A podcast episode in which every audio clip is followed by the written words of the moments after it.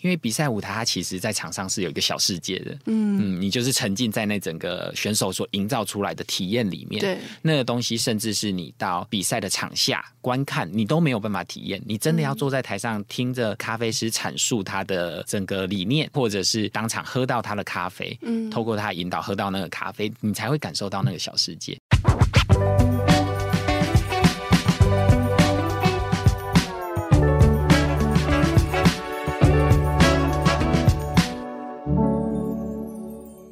在设计里看生活，在生活里找设计。Hello，各位设计关键字的听众朋友们，大家好，我是艺兴，欢迎大家收听设计新商业单元。在节目开始之前，邀请大家，如果你喜欢我们的节目，或对于节目有任何的期待或建议，都欢迎在 Apple Podcast 留言，让我们知道，并留下五星好评。今天的节目呢，我们邀请由台湾第一位获得 WBC 世界咖啡大师冠军的新波咖啡创办人吴泽林来到现场，他来跟我们分享新波咖啡品牌创立至今的心路历程。同时呢，如果大家有关注的话，会知道前阵子新波开了一间全台最高的旗舰店，地点就在台北一零一的八十八楼。那今天节目现场，我们邀请泽林来跟我们聊一聊打造台湾最高旗舰店的历程。欢迎泽林。Hello，大家好，我是吴泽林，我是二零一六年 WBC 世界咖啡师大赛的冠军，也是 Simple Kaffa 新波咖啡的共同创办人。其实，在正式进入我们今天的内容之前，还蛮想要跟泽林聊一聊，就是因为其实我之前看你的专访，你还蛮常提到说，你觉得一个城市应该要有属于它的多元的咖啡店的地景。那我想要聊一聊这件事，就是近期啦，就你在台湾发现台湾的咖啡店文化，或是台湾的咖啡店地景，你觉得最有特色的地方是哪里？我觉得台湾跟全世界的各个国家的咖啡产业比起来，它的最特殊性是在饮品的多样性上面。嗯。我觉得这个东西可能跟我们饮食的文化背景有关系。比如说，最容易理解的就是像手摇饮，嗯嗯，这样子的一个背景。所以在台湾的每一间咖啡馆，几乎都会有属于自己的创意咖啡。这在很多国家其实是看不到的。好，那另外一点的话就是。在台湾，我发现就是从年轻到，即使你工作已经退休了，嗯、很多人都梦想着要开咖啡馆。真的，那不同的店主人，他有不同的对于咖啡的 background，那他可能有自己的美学的品味，所以他呈现出来的咖啡馆的风格。也会很不一样。嗯，那这个多样性，我觉得是台湾目前就是很特别的地方。嗯，在这个这么多样的台湾咖啡店文化里面，或是台湾咖啡店地景里面，你自己认为说新波咖啡希望在这么多元的角色里面站在什么样的位置，或者是在整个台湾咖啡店的市场，或是台湾咖啡文化的圈子里头扮演什么样的角色？嗯，一直以来，就是我们都在努力一个点。其实就是很单纯，就像我们的店名一样，Simple Kaffa，Simple 就是很单纯。我们想要呈现好吃好喝的东西。那以前的话，都会比较着重在技术面上面，就是真的把一杯咖啡给做好。对。那可是随着我们在比如说比赛的过程当中，慢慢的去理解到，除了饮品好之外，整体的体验才是更重要的一件事情。所以，我们现在在做的事是辟出不同的店型的定位，不同的一个环境，不同的服务，让大家可以在不同的时候都体验到一个很完整的体验。嗯嗯，然后都是好吃好喝的东西。那我其实还蛮好奇，泽林自己从一个咖啡师的角色，就是专注在咖啡好不好喝，它的技术，然后转而变成一个品牌的创办人，要去思考整个品牌的经营，甚至是店面的管理。那你在这个之中，你自己角色转换，你是不是曾经有过一些挑战，或是觉得困难，或是挣扎的时候？我觉得第一个最挣扎的点就是，我当初为什么会跑来开咖啡店，就是因为自己真的非常喜欢煮咖啡，然后把咖啡端给客人。但是我在开店的第一年，可能差不多满一年左右，我找的那个正职的同事，我把他训练成已经可以煮咖啡了，嗯、站上吧台了之后，我就意识到我应该慢慢的要退出一线，嗯，不然这一个店它不会长久。它可能可以经营十年、二十年，但是当我体力下降之后，或者我有其他想做的事情之后，我的生活跟工作可能没有办法达到一个平衡，嗯，品牌也没办法延续，所以我在第二年的时候，大概就已经退出吧台了。就是我每天都会在店里面，但是基本上除非同事休假，那我才会站吧，不然我都是让整个团队去发挥，去有一个舞台做展演的。嗯，那这个我觉得是，即使到现在吧，一直都还是会挣扎。对，我现在每一年过年的时候，我都会安排自己在过年期间，让反正很多人想要回乡嘛，嗯，那就让他们尽量可以休假，那我自己会下去站吧。那是我一年最快，对，那一年最快乐的时候，真的。因为之前其实哲林受过很多专访，然后你也蛮多次提到说你自己到国外去，不管是旅游或者是比赛的经验，你在国外看到很多的咖啡厅都给你很好的一个咖啡的体验。那能不能跟我们分享，在过去你可能出国，不管是旅游或者参加比赛的过程中，你最有印象的一间国外的咖啡店是在哪里？为什么会让你那么印象深刻？我自己真的要选一家而已的话，嗯、我会选英国的 Monmouth。嗯，对，他在伦敦，那他们有几间分店，那我特别喜欢其中两间，一间是在 Covent Garden 旁边，那它是小小间的，对，前面刚进去的时候，你会看到吧台上放很多面包。那有那种就是在展示柜里面的豆子，它就会直接在那边产。如果你要买的话，那后面才是它的座位区。嗯，然后它并没有一个很明显的咖啡冲煮吧台，对，它就很像在墙边摆了一张桌子，然后上面就架了机器，所以。客人跟咖啡师的距离也很近，嗯，就你不是隔着吧台在看他，你基本上就看到他背对着你在那边做咖啡。那那边的位置都小小的，所以我去的时候发现，即使一张四人桌好了，嗯，可能会坐四个互相不认识的客人。那个距离，我觉得就是让整个空间的体验很好。嗯，那另外一间是他们是在市场里面的。一个呃挑高的空间，那那边的话就是一个很嘈杂的环境，基本上就是那种铁卷门直接打开，所以它并没有明显的一个墙面封闭住，它就是一个半开放的空间。嗯、那大家都是进去买咖啡，然后在那边站着喝、站着吃，然后就走。我很喜欢那种就是很生活化，然后很热闹的感觉，很像你随时都可以去到那边拥有一杯好喝的咖啡。嗯，我觉得听你刚刚分享，其实你非常关注，或者是你自己很 enjoy 这种很融入生活感里面。就是在你的生活之中，你可以自己选择说：“哎，我现在这个 moment，我这个心情，我要去哪一间店适合我现在的需求的那种感觉。”对，其实我在台北的咖啡店也有还蛮深刻的体会，就是哎，其实还蛮多选择的。比如说，我今天真的想要找一个非常安静，我要坐下来工作待一整天的地方，嗯、那我心里就会浮现出一些选项。对，那我今天如果要 take away，那我也会有 take away 的选项。我觉得这其实就是咖啡融入我们日常生活中的一种展现。对呀、啊，那我。也还蛮好奇，想要问泽英说，就是在这一路走来，其实你也一直很强调说，咖啡店本身营造出来的氛围，让你的客人感受到什么样的感觉？那可不可以跟我们分享？你觉得一个咖啡的品牌，当然它除了咖啡本身要好喝之外，它所营造出来的空间氛围，你觉得对你来说这么重要的原因是什么？然后以及就是你想要透过空间传递给你的客人什么样子的感觉？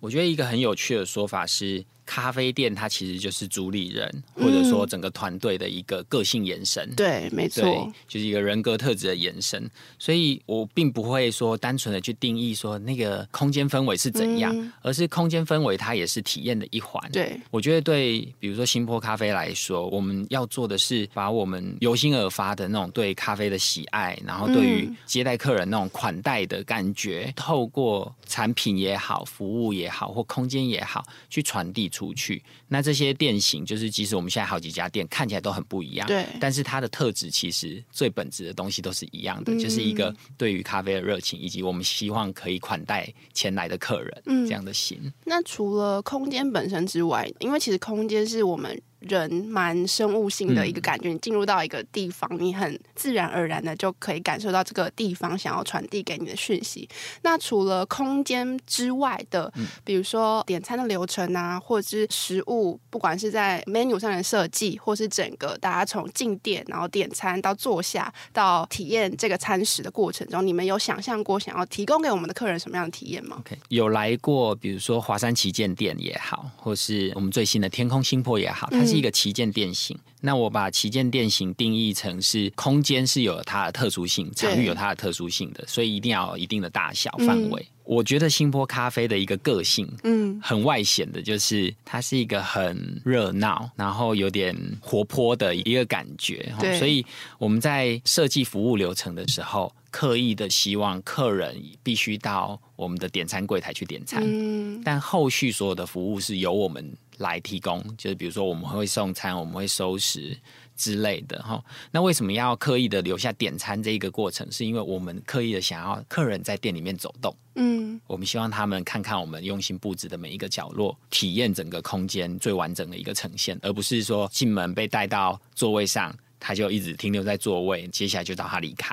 那我觉得就蛮可惜的。嗯，嗯，其实二零二二到今年为止，新波也展开了三间不同形式的店家嘛。那能不能请泽林也跟我们聊聊，说这三间门市的空间设计、体验设计以及定位有没有想什么样的不同，以及他们分别想要带给这座城市怎么样的咖啡生活体验？嗯我觉得可以先从咖啡馆定位的这件事情先去解释清楚。嗯、就是现在的新波咖啡，我们把它切割成三个定位。对，第一个的话是 The Coffee One，就是我们在去年二零二二年九月在金华街和金山南路口开设的一个内用型的店面。对，那那边主打的有两个事情，可以从消费者和咖啡师两种不同的角度来做切入。对于消费者来讲，我们希望的是把当代的，因为咖啡的生产链其实很长，嗯，那很多人他们可能认识很多很厉害的咖啡师，但是他们比较少碰到非常非常厉害的种植者，嗯。嗯，所以我们希望把当代最厉害的种植者，他们在那一年所生产出最优质的咖啡生豆采买进来，嗯，那采买管道其实就是透过竞标。因为你可以想象，大家都希望可以在竞标上面得到非常好的成绩，那可以让他们的庄园更知名，或者让他们后续的商业行为可以变容易。嗯，哦，所以透过竞标，我们可以采买到就是最好的生豆进来，提供给客人去品尝。那对于咖啡师的话，就是现在新风团队已经有一定的规模了，哦，所以我们有很多咖啡师，我觉得他们可能是。专研咖啡也好，或者是他们参与比赛也好，对，他们对于咖啡有很多的想象。那这个时候，我们要怎么去让他们有舞台，有机会去发挥？嗯，所以这边 The Coffee One 的话，我们是采用桌边服务的形式，嗯嗯，让他们真的就是很像比赛舞台搬到店里面来。因为比赛舞台，它其实在场上是有一个小世界的，嗯嗯，你就是沉浸在那整个选手所营造出来的体验里面，对，那个东西，甚至是你到比赛的场下观看，你都没有办法体验。你真的要坐在台上听着咖啡师阐述他的整个理念，或者是当场喝到他的咖啡，嗯，透过他引导喝到那个咖啡，你才会感受到那个小世界。嗯，所以我们就是让 The Coffee One 可以做这件事情。我们设计那个咖啡推车，嗯，有点像港式饮茶的餐车，但是我们是现场。烹煮的，所以意式咖啡机直接砍在那个推车上面。上面，嗯嗯，不管你在店里面做吧台位也好，做沙发位也好，我们都是直接推到你的面前，嗯，跟你做介绍，然后慢慢的去带领你理解你要点的咖啡。然后冲煮给你喝，嗯，嗯，这是 The Coffee One 的店型。那接下来下一个店型就是大家最熟悉的华山旁边的旗舰店型，好，包括我们最新的在一零一八十八楼的天空新坡，也是属于旗舰店型。那这一个店型，我们就把它定位成是一个最热闹、最多元性的、多样化的一个场域。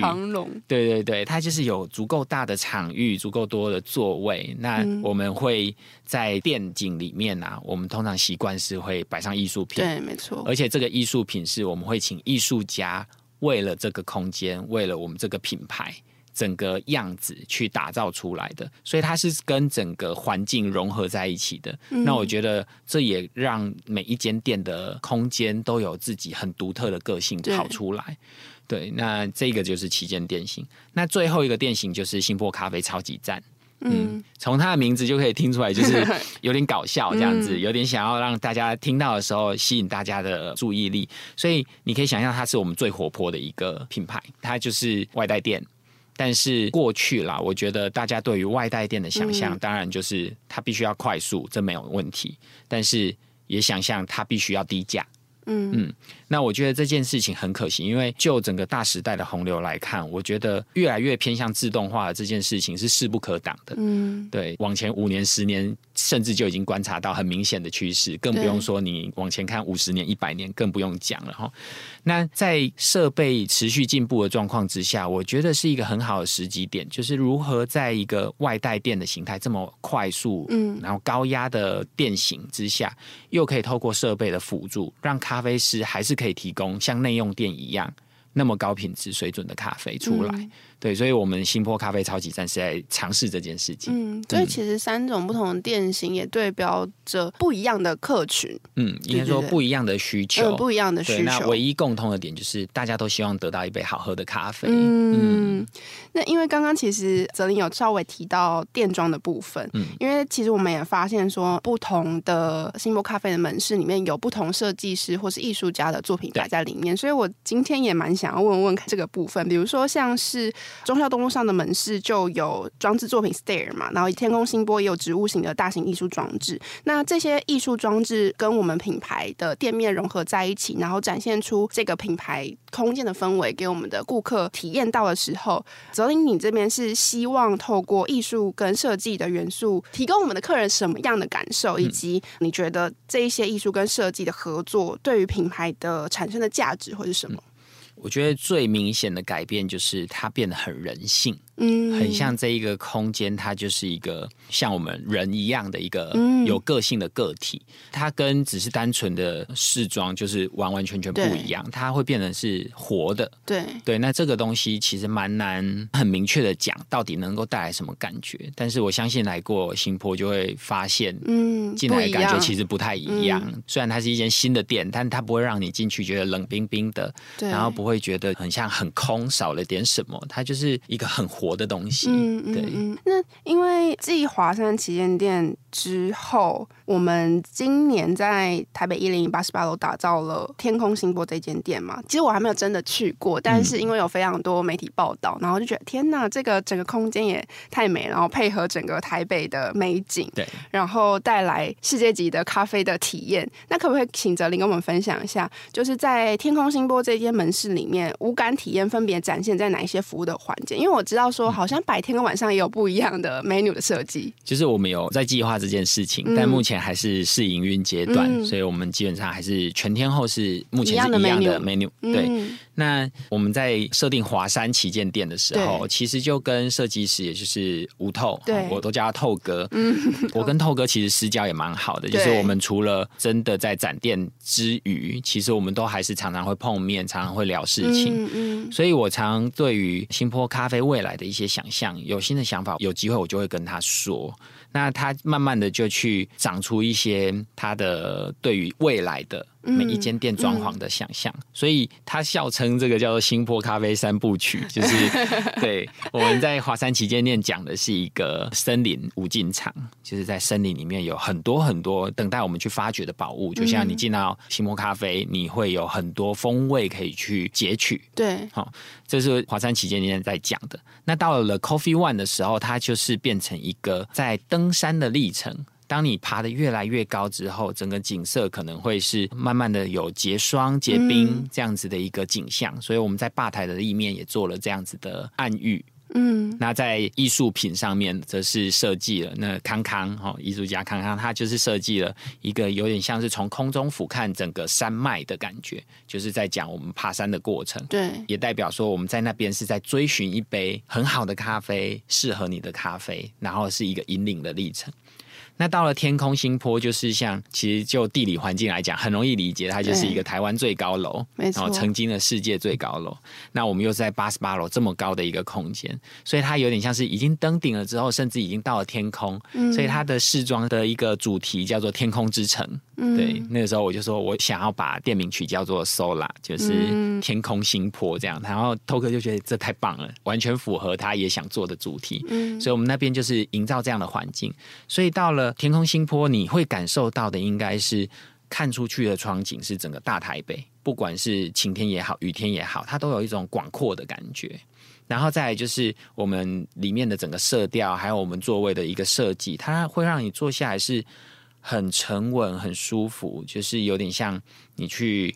高山上面露营好了，嗯、或随处找个角落，你就是坐下来看着云海，然后喝一下你带来的热茶或热咖啡的那种感觉，你其实是非常非常沉静的。嗯，然后喝一杯咖啡，不只是喝一杯咖啡的感觉，对啊，就是很放松，嗯、去享受这所有的一切。因为很想要接着问，因为其实泽林这边也跟无头设计师合作非常多次，也维持了一段蛮长久的关系。那其实也有蛮多品牌的主理人或者品牌创办人会好奇这件事情，就是第一个是我们如何去找到适合我们的设计师合作。嗯、第二个当然是在跟设计师合作的过程中，怎么精准的传递我们想要传递的讯息，然后同时在最后的成果中呈现出来。那对于跟设计师合作这件事情上，在这个整个过程中，泽林有没有自己体验或是体会到说，哎，什么样的合作方式会对我们品牌来说是最好能精准传递到我们的讯息，然后同时设计师也可以发挥到他自己的专长。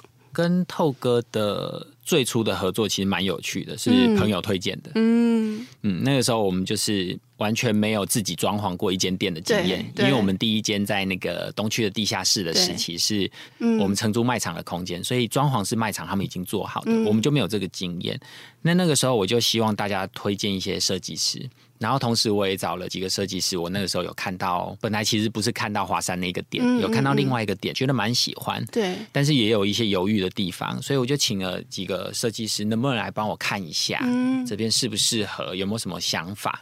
那那个时候我就观察到透哥一个很有趣的特质，嗯，就是他会挽起袖子自己下去做，所以他那个时候甚至就是说，哎。我想要知道这边的天花板上面有没有藏什么东西的结构，我想要确认，所以他就直接到处找可以爬上去的东西，嗯、他就爬上去，然后掀开天花板就钻进去看了。对，那这件事情我就觉得蛮符合我们的个性的，对，对，对，就是真的会。想做什么，自己也要下去，真的去做，而不是就去出嘴巴、嗯、这样子。对，所以那个时候我们就看过他的作品，然后也知道他的一些我们观察到的的人格特质，嗯、然后我们就决定好，我们就做这一间这样。那做了之后，我们就非常喜欢呐，因为。整个过程，它就是会引导我们先说出我们品牌的个性，嗯嗯，我们所有的想法巨细靡遗的。那加上透哥他自己年轻的时候，其实也很爱煮咖啡，对对对，所以很多东西他懂，对对，我们说了他会懂。那剩下合作的过程的话，其实以我来讲，我就是希望我顾的是功能性，嗯，因为这关系到我们工作的流程能不能顺畅，对。所以比如说在华山的话，吧台的所有东西的配置。这些东西是我去生出来的，嗯、对，但是怎么把它做好看，要用什么材质去做，那旁边剩下的整个，比如说森林无尽场的这一个概念，就是由透壳去生出来。嗯那中间我们顶多就是审核预算，需不需要更改一些材质啦，或者用什么替代方案？但是大的架构基本上就是不会变的。嗯嗯嗯嗯。嗯，那作为一个品牌主，你认为说，当我们要去寻求一个设计师的合作，不管是在空间上的，或是品牌识别本身的前期，嗯、就是要去做这件事情前，作为一个品牌主，他首先要做好的准备会是什么？我自己要先了解的需求会是什么？需求当然就是你对于店的想象越细越好，嗯嗯，然后再来的话就是，我觉得就是坦诚的面对自己吧，就是 这是很重要。对，就是刚才也有提过，咖啡店是一个个性的延伸，没错。对，所以你的个性是怎样？你在装潢的时候，其实你也要去诚实面对这件事情，你不要硬着头皮做一些你不像你的，对对，不像你要做的事情。嗯嗯，那像我就是属于那种，我我其实很容易信任别人，嗯，对，所以。透哥说什么？我大部分的时候就是好啊，就这样。顶多就是希望他就是尽量具象化一点，让我看到。嗯、对，但是我就是负责我的，他负责他的。对对，那目前的成果都很好，因为生出来的东西就是一个很完整的东西。我觉得建立一个信任感，其实某种程度上，你更能传递出你想要的讯息，然后对方也更能接收了。对，对，对，基本上是互相的。对啊。那因为之前泽林在应该也是今年的报道里面有说，就是接下来预计还有更多的展店的计划嘛，对包含今年还会有三间，还有包包含桃园机场、高铁，然后以及新光三月东区。对的点，那你是如何想象接下来新波旗下咖啡店分别的定位，以及为什么是是这些地方，是不是也是看准了最近这国门大开，然后许多观光客陆续要进来台湾的这个时机？这个倒不是因为这个原因，因为像桃园机场，大家觉得我们这二零二二、二零二三就是很积极的展店，是因为疫情的关系。嗯，其实很多案子都是在三年前，也就是疫情开始之前，对，就已经开始在谈，甚至已经定案的。嗯，那只是这疫情的三年，大家都不敢动，嗯、对，所以才会挤在一起开。好，那桃园机场店的话，当初是因为。我们有梦想着有一天星波咖啡要走出台湾，嗯，嗯，前往海外去拓展。那我觉得桃园机场的这个点就很适合我们去布点，对，因为它是在管制区里面，所以不管是从台湾要离开要出国了，嗯，或者是你只是在台湾的桃园机场做转机，对，都有机会看到我们。所以我觉得那是一个很棒的设定，对。嗯嗯那为什么接下来的几间店都是超级站？也是因为疫情期间，我们有去想啊，未来的服务形态的改变，对，哦，应该要朝哪个方向走？因为我们曾经遭遇过三级，就是业绩几乎快要归零，没错，对，然后光华山旗舰店一间店就养了二十几个正职的同事，嗯，所以那个时候压力会非常的大。那即使到后来解封了之后，你也可以发现，就是余波荡漾吧，嗯，对，一个同事。可能确诊，那他可能会就是其他人可能会感染到的风险，一确诊就要在家休七天，或之前还有更长的时候，对啊，那这个东西对现场服务人力需求那么高的店型，其实是很吃力的。没错。那我就想说。我们应该要拓展像 TC One，它虽然服务的人力需求非常高，但是它是呈现更顶尖的一个东西，嗯，更复杂的一个东西。那所以客人需要付出的代价，当然也会相对的提高，所以这个店型才可行。嗯、对。那另外一个就是把服务的人力尽量的简化，但是我们一样维持我们的初衷，就是好吃好喝。好，所以就是超级赞这样子的店型，嗯嗯嗯、对，所以我们就往这两边走。那泽林之前其实也有提过说，咖啡之于你不只是一个工作，不只是一个创业，它其实是生活，也是兴趣，同时它更是你的职业跟工作嘛。嗯，那还蛮好奇说，就是从咖啡这整个被设计、被冲泡、被品饮的整个过程，你认为咖啡这件事情持续令你着迷的那个点是什么？我觉得咖啡它两个很就是很吸引人的点，第一个就是它是透过人跟人之间的交流去传达的，哦，所以咖啡我觉得就是不适合完全只靠机器。嗯，就是比如说摆一台机器在那边，让你自己去投钱按，然后喝。我觉得那个东西就目前啦，我自己个人是还没有办法很认同。但是透过人去操控机器，我觉得可以，因为机器比较像是把你想要呈现的东西去辅助展现出来，但是你还在现场，所以你可以抽出更多的心力去跟客人做人跟人之间的一个互动。对，所以我觉得很 OK。嗯，那这个也是吸引我，就是持续投入的。嗯、哦，就是对客人也好，对我们的团队也好，它都是一个很紧密的人跟人的互动，我很享受这个过程。嗯、那另外一个的话，就是咖啡一直都还是在改变。嗯嗯，我们举个最简单的例子，每一年都会有新的树种。对，那每一年都会有新的处理法。对，每一年都有新的充足器具、充足法。那这个时候，我们对于咖啡味道呈现的想象，甚至这几年又开始流行，比如说纯咖啡是一块，创意咖啡，比如说跟餐食的结合，pairing 也是一块，所以这个味道的展现，嗯，我觉得也是很迷人的，也是我一直持续投入精力在里面的地方。嗯因为刚刚其实哲霖有提到说，现在台湾至少在台湾咖啡店的不管是机能性也非常多元，然后使用的人的样貌也非常多元。但是在很多店面里面，咖啡很重要，但它不一定是一个绝对的主体。但是星波非常强调咖啡本身这件事情，嗯、咖啡要好喝，然后你的餐饮要好吃，然后你整个品饮的过程要具有体验。那很好奇想问说，在整个不管是服务的流程，或是你们在想象这一个品牌或这个店的时候，是如何去放大咖啡的主体性，然后去为我们的咖啡找到真的适合他的客人。嗯嗯，这个东西就是从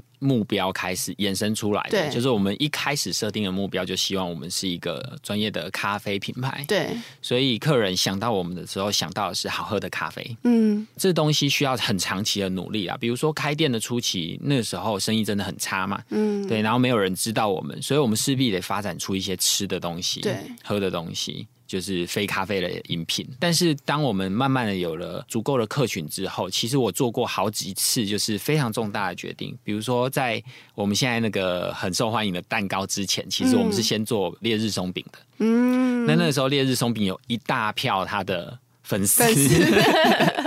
但是有一天我就觉得很像时候到了，嗯，我就把它砍了。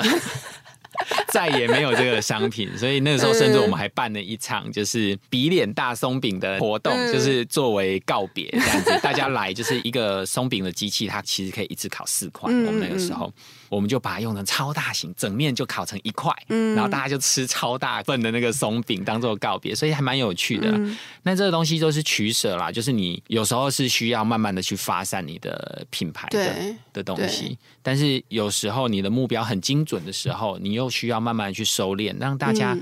不要在你这个品牌上面分心了。嗯，对啊，所以我们现在一直都在做这件事情。我们希望达到就是来的客人是为了咖啡，对，当然他还是有吃的喝的可以用，但是比如说这个东西跟咖啡搭不搭？哦，它是能不能是一个很全面的体验？对，那甚至让你喝了之后，无论你是喝黑咖啡也好，创意咖啡也好，你可能会联想到，哎、欸，这个咖啡好好喝，嗯、我想要买一些豆子，嗯、我想要买一些挂耳包回家，对，尝试自己在家冲煮。我们就是想要达到这件事情，嗯。嗯其实真的就是品牌的那个初衷是什么？在这整个过程中，即便我们初期可能为了即刻，是为了让更多人认识我们而做了一些决定，我们后期可能再回归到初心，我们如何做出这个取舍，让大家把焦点再放回我们希望大家在意的事情上。对啊，嗯，那其实从咖啡延伸到各种的吃食，新波其实关注的面向已经从我觉得饮跟食其实都是你们相当关注，包含其实你们有跟非常多知名的料理家主厨。合作嘛？那在食跟影上面，未来新波还有没有什么想要挑战、想要玩、想要创新的东西？不管是自己研发，或者是跟其他品牌合作。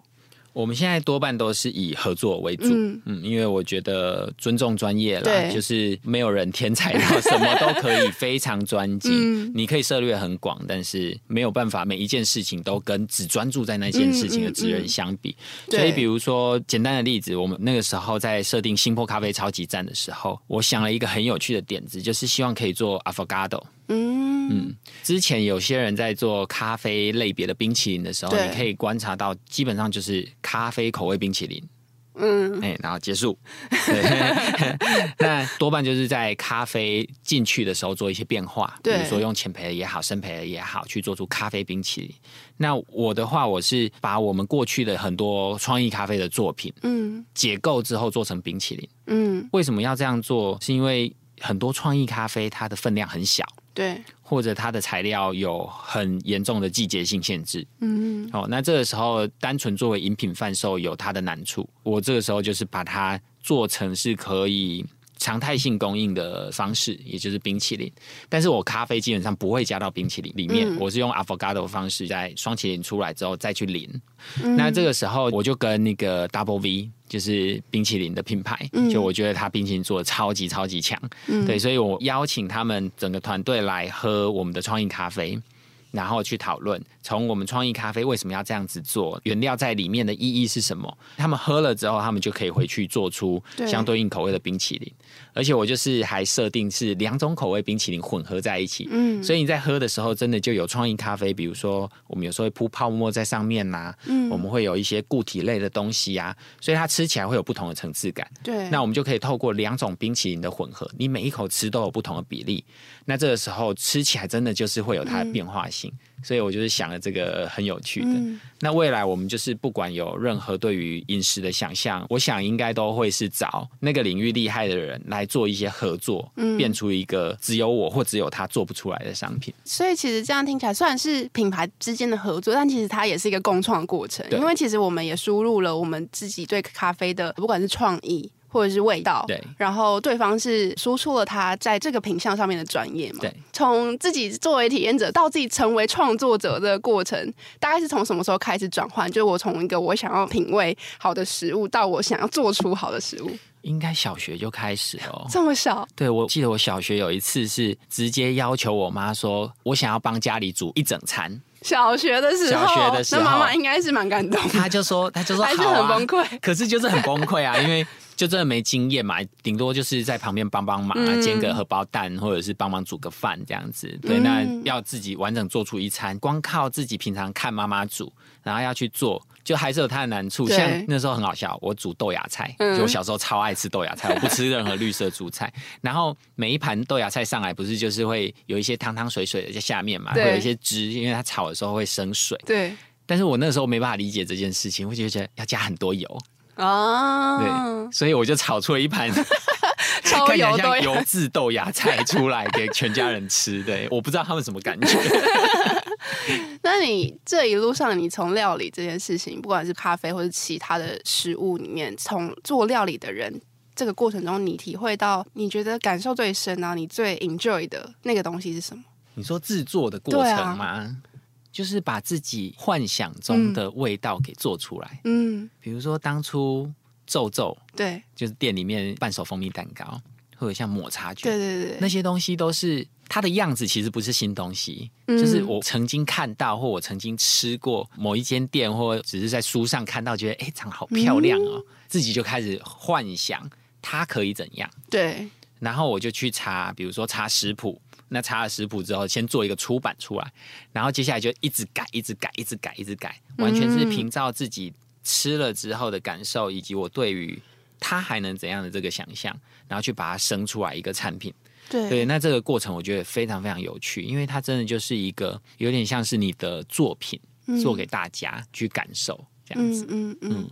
那回归到新波这个品牌跟台湾的咖啡市场这个主轴来说，最后一个问题是想要回到咖啡本身，就是因为其实泽林之前有提到说，你觉得台湾的精品咖啡势必得走向更高端的市场，包含刚刚你有提到说，你希望新波是一个未来可以是一个国际的品牌。嗯、那这几年你观察到台湾的咖啡跟咖啡厅的生态，你觉得最令你期待或是让你最正面看待的部分是什么？同时，另外一个层面是让你觉得。稍微有一点忧心，或者是有一点挑战性的地方是什么？嗯、然后以及新波想要未来有没有哪一些可以分享的计划可以跟我们分享？OK，就转型来讲，刚才有提到高端这两个字，我觉得想要再多做一点点解释。就我觉得并不是用高端两字来去形容，嗯嗯、而是我觉得一个产业已经面临到需要做一些转变的事情了。嗯、哦，这个已经不是只有台湾，而是我觉得是全球性的，包括像我前阵子去年我有带选手。走去墨尔本比赛，我也有看到墨尔本那边的市场，其实也面临了很多的困境，比如说缺工，嗯、这个就是相信大家都很能体会。好，然后再来就是为什么很多欧洲国家或者像澳洲，他们的店都很早很早关。嗯嗯，然后这些事情我就有跟当地的一些老板去聊到这件事，然后他们就是说，因为多开划不来。嗯，工资非常的高，你那个时候如果生意不够好，你开那个时段基本上就是开多久赔多久。嗯，对，所以这个时候他们其实是面临需要再去想办法多一点的收入，对，让他们有更弹性的运用。可是这个时候就面临到了第一，大家对于这个产品的价格天花板的想象，然后以及很多人他们只需要一杯咖啡。他不管你做的多好，他不管你咖啡师做过多多的训练，他只认为不就是一杯咖啡吗？嗯、所以对于这个商品的品鉴力以及他的想象是，我觉得是需要再拓展的。对对，那这个时候我觉得整个产业的转型其实要朝向这个去做努力，嗯，也就是提供在更多元、更超乎大家想象，然后更勇于挑战价格的东西出来。嗯，对，那我觉得久了之后，整个产业应该会产生一些转变。嗯，对，并不是说现在这种，比如说低价或现有的一些商业模式不行，而是它绝对会被打压。对，我，举个例子，就是像大家应该都有去便利超商 买咖啡的经验。嗯，十几年前，就是这些便利超商的咖啡刚出来的时候，真的，我只能说味道惨不忍睹。对对，可是你可以发现，他们每过几年，其实就会有一些进化。也许是因为设备进化，也许是因为制成的进化。不管哦，就是有各种原因可以让它的品质做提升。对，那未来我可以预期它的品质会慢慢趋近于现在的精品咖啡店。嗯，所以当它的品质完全趋近，但价格远低于大家的时候，嗯，然后它的点位遍布整个台湾的时候，那其实是一件很可怕的事情。如果大家不做转变呢，不做任何的转变的话，它可能会血洗一大票的咖啡店。对，那这件事情其实过往都有发生过。像当初星巴克，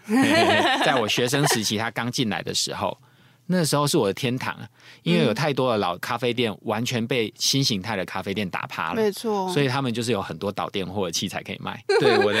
充足生涯从那个时候开始，就是有很多很多器材可以捡。对。所以这件事情可能会在历史上面不断的重演，只是以不同的形态。当你跟不上整个市场的转变的时候，到时候就是很有可能会被淘汰这样子。嗯嗯，那这个转变如何透过新波开始发生？我觉得我倒不至于说 是因为新坡，然后去做一些领头啦。但是我们自己观察到了之后，我们就是会想要在品质上面做更加强，嗯，然后让单一位咖啡师的产能应该要再更高，嗯，以及咖啡师的职业生涯应该要走得更远。哦，这些东西就是从不同的面向去做，比如说产值更高，那我们是不是？做出一杯好咖啡，它可能有很多关键的因素存在，我们要很仔细的去把这些关键因素给拉出来看。对，所以这些关键因素要由人来控制，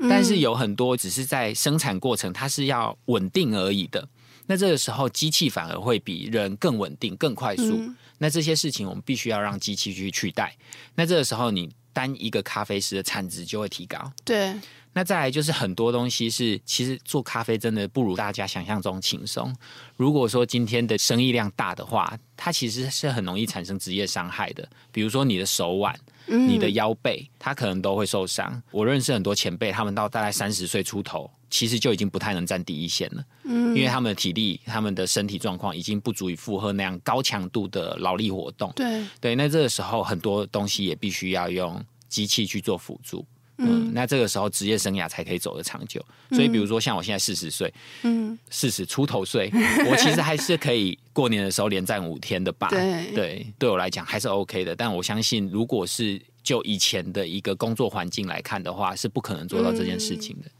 其实就是把这个产业的各个面向的深度跟广度再拉得更远，然后让不管是投入这里的人才可以有更多职业的发展的可能性，或者是消费者们可以有更多样的选择，或是他可以知道说，哎，到底什么样的咖啡是我喜欢的，我觉得更好的，或者我还有什么样有别于现在市场上的这些选择中的其他选择。对，嗯，那今天非常谢谢泽吟来到我们节目分享他创业走来一路上的心路历程。那相信对于每一正在创业路上努力思考品牌如何在市场立足的创业者们，都是含金量非常高的分享。那今天的节目就到这里，最后还是要再次邀请大家，如果听众朋友对于设计新商业议题，包括品牌策略等等，有任何的好奇，或者希望听到我们专访哪一个你很感兴趣的对象，都欢迎到 Apple Podcast 留言，让我们知道。除此之外呢，也欢迎持续锁定设计关键字 Podcast，或到 SD 的脸书官网、IG 社群来追踪我们设计关键字。我们下次见。拜拜，拜拜。